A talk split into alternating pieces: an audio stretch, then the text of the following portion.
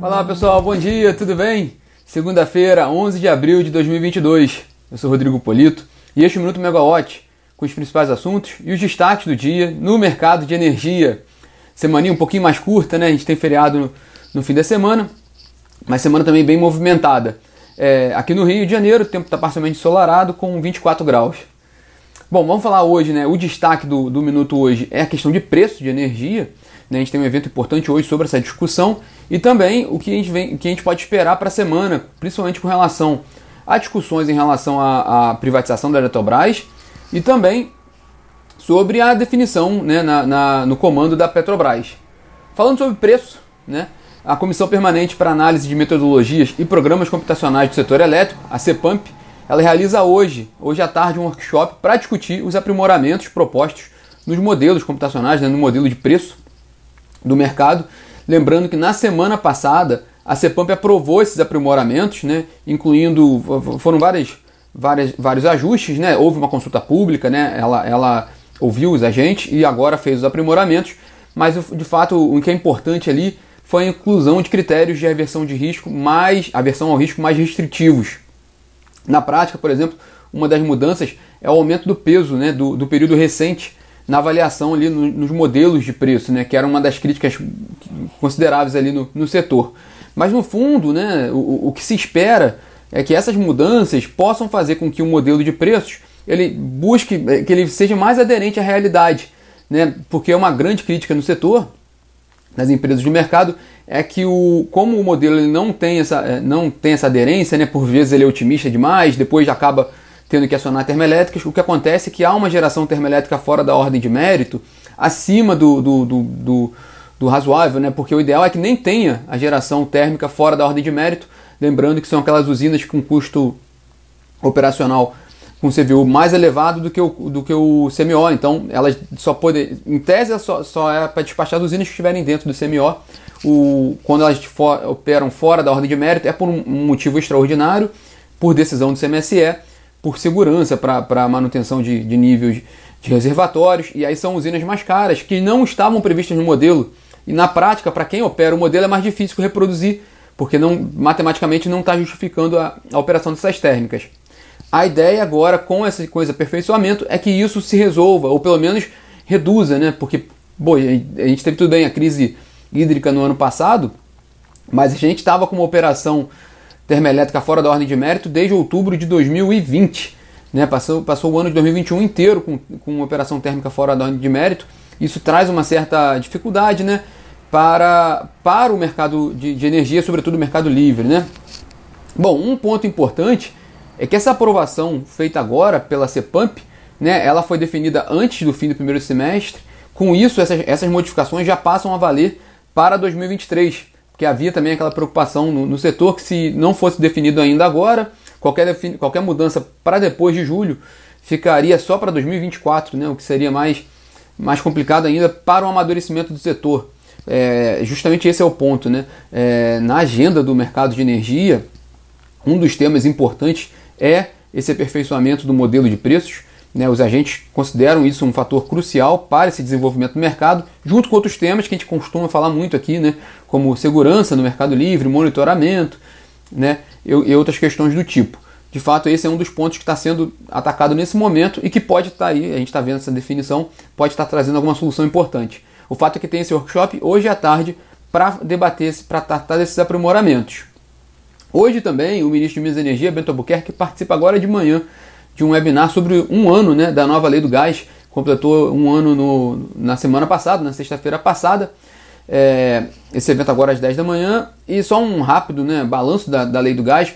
Ela trouxe de fato estabilidade e, e com isso houve um, um, aumento de investimentos. A gente viu grandes, grandes companhias investindo, né, fazendo anúncios de investimentos, fazendo movimentações né, de compra e venda de, de companhias, né, fusões e aquisições, mas é consenso também que ainda tem um caminho longo a se a, a, a percorrer para que de fato o mercado de gás natural seja considerado um mercado completamente aberto, com preços competitivos, que possa trazer benefício para o consumidor. Né? Esse caminho ainda está sendo traçado.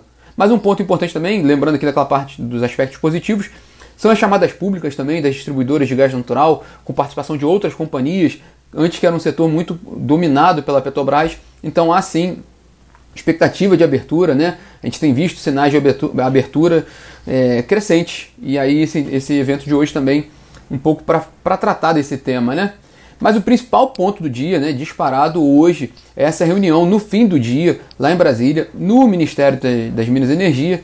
O, o ministro Bento Albuquerque ele se reúne com o ministro da Economia, Paulo Guedes, com o Diogo Macor, secretário de desestatização, e com a Marta Celier, que é secretária especial do PPI, do Programa de Parceria de Investimentos.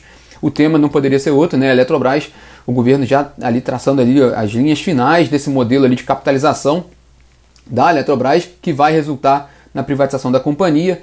Na semana passada teve um evento importante, a gente comentou aqui e a gente acompanhou pela plataforma também, como foi a discussão no TCU, um evento importante do TCU, tratando sobre o, os temas da privatização né, e, a, e, da modelagem em si. Foi interessante que a gente tinha comentado que havia uma crítica né, de, de opositores à privatização, que eles não estavam tendo voz. Foi interessante porque houve uma participação sim de, de, de contrários à privatização também, inclusive de senadores contrários, né? O Jean, Paul Prat participou. Enfim, então foi até um evento mais aberto né, e mais democrático para discutir esse tema. É, o fato é que o TCU ainda não pautou, né? Havia uma expectativa que, que pudesse ser pautada para essa semana a deliberação sobre a modelagem da capitalização e a segregação de Itaipu e do controle da eletronuclear da Eletrobras para a NBBPAR. Havia expectativa que o TCU pudesse aprovar isso essa semana, ou pelo menos colocar em votação essa semana, né? Para que pudesse ser deliberado. Não foi incluída na pauta do TCU dessa semana, mas o, o governo continua trabalhando muito em cima sobre esse tema não à toa essa reunião de hoje dos ministros Bento Albuquerque e Paulo Guedes. É, e hoje também, às 11h30 da manhã, o diretor-geral do Operador Nacional do Sistema Elétrico, o Luiz Carlos Sioc, faz um, uma entrevista coletiva para comentar o fim do período úmido e as perspectivas para os próximos meses, já ali o período seco, né? Começando agora no próximo mês. É, lembrando que o Operador Nacional do Sistema Elétrico fez um ajuste na, na previsão do PMO para esse mês né, reduziu um pouco a previsão da carga, né, que estava um crescimento de 4,5%, passando por um crescimento de 2,3% em relação a abril do ano passado. E o, o, a previsão do nível dos reservatórios no, no Sudeste e Centro-Oeste, né, que tem uma maior capacidade para armazenamento de água, está quase em 70%. Né, a previsão para o final do mês de abril está em 68,2% de previsão, um número muito bom, principalmente se a gente olhar o histórico dos últimos anos como o setor elétrico chegava ao fim do período úmido, né? Então o CIOC vai ter a oportunidade de falar um pouco sobre esses, esses números do fim do período úmido e o que ele espera para frente ali no, no período seco, né? Bom, e vamos só fazer um, um rápido aqui, um, um resumo rápido do que vem para essa semana, né? O destaque principalmente na terça e na quarta, né? Na terça-feira, amanhã, tem reunião da ANEL, né? tem o, os reajustes da Energisa Mato Grosso e Mato Grosso do Sul, que, haviam, que seriam deliberados na semana passada, passaram para essa semana. Amanhã a gente trata um pouquinho sobre esse tema também. E tem também a discussão sobre regras de venda de excedentes das distribuidoras e também a abertura de consulta pública para discutir revisão de adicionais e faixas de acionamento das bandeiras tarifárias para o período 2022-2023. Amanhã a gente comenta com mais detalhes essa pauta da ANEEL, que é uma reunião interessante. É, amanhã também a gente vai ter o Ligados no Preço, com um tema sobre as chuvas no sul, né? O que, que essas chuvas que estão vindo no sul ali podem trazer ali de melhora no sistema e também com relação a preços de energia. É, o que é interessante também é que vai ser essa, prime esse primeira, essa primeira, primeiro encontro né, com, com, os especialistas da Megawatt após a decisão da CEPAMP. Então também é uma oportunidade de tratar um pouco sobre esse tema nesse bate-papo. É, o encontro também vai ser aberto para o público em geral e haverá o lançamento do curso Hidrologia e Meteorologia no setor elétrico. Fica o convite, é amanhã às 5 horas da tarde, mas da manhã também a gente trata sobre esse tema aqui no minuto, a gente explica um pouquinho mais. E na quarta-feira, né, talvez é o principal dia, o dia mais esperado dessa semana, vai ter o terceiro ciclo de, da, da sessão onerosa da ANP, né, o leilão da, um leilão que ganhou corpo né, depois que houve essas mudanças na legislação permitindo que, que mais áreas sejam incluídas de vários tipos nos leilões, do, do no, nos ciclos de. Perdão, falei sessão onerosa, né? É, da oferta permanente, é terceiro ciclo da oferta permanente da ANP. Então, agora com, com novas oportunidades de blocos. Então, esse, esse é o primeiro leilão petrolífero desse ano. Então, vamos ver como vai ser também a reação do mercado. Também a gente fala sobre isso na quarta-feira. E na quarta-feira também tem a Assembleia Geral de Acionistas da Petrobras que pode ali decidir, né, aprovar o nome do José Mauro Coelho para a presidência da Petrobras. nessa quarta-feira à tarde. E também tem o webinar aqui na Megawatt, da Megawatt com a PSR, sobre a crise né, da guerra da Rússia e a Ucrânia e os efeitos para a transição energética. Bom, esses são os destaques da, da, da agenda da semana.